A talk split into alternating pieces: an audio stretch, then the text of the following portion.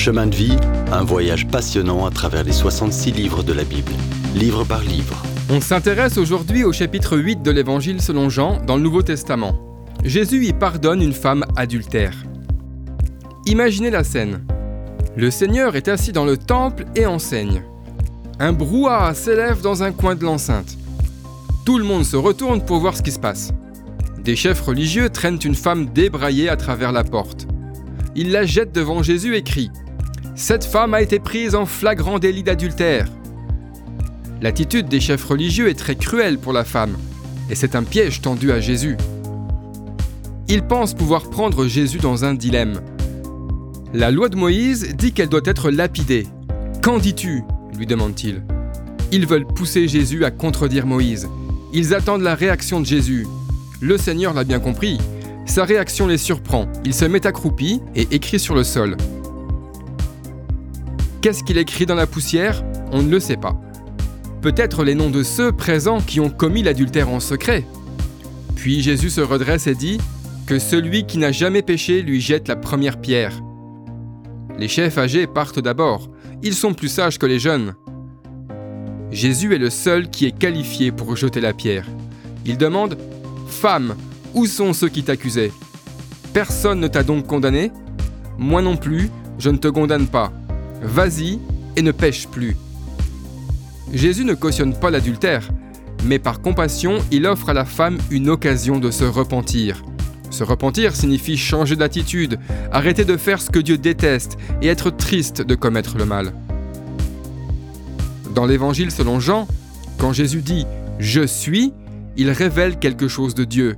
Il dira par la suite ⁇ Je suis la lumière du monde, celui qui me suit ne marchera pas dans les ténèbres, mais il aura la lumière de la vie. Jésus vient de révéler le péché des scribes et des pharisiens qui lui ont amené la femme coupable. Ils sont aussi coupables qu'elle et doivent fuir. Jésus apporte la lumière et les rats, les chauves-souris et les punaises ne la supportent pas. Dans sa première lettre, Jean nous dit que Dieu est lumière. Il est saint, droit et juste. Le Seigneur Jésus-Christ est la lumière spirituelle. Comme on est assez sensé pour allumer dans une pièce sombre, n'importe quel pécheur, même le plus stupide, est capable de chercher la présence de Jésus-Christ.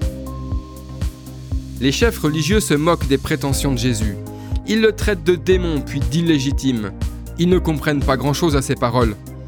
La connaissance humaine est à la portée de tout être humain, mais il faut aimer la connaissance de Dieu pour la comprendre.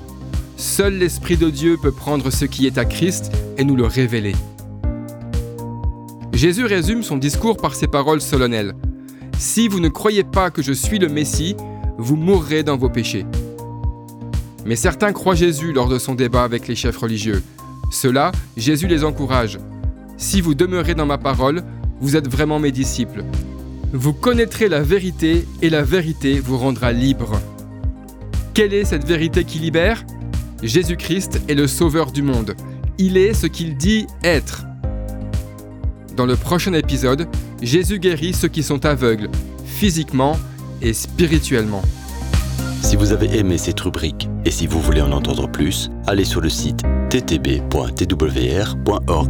ou téléchargez l'application. Retrouvez-nous aussi sur chemindevie.info.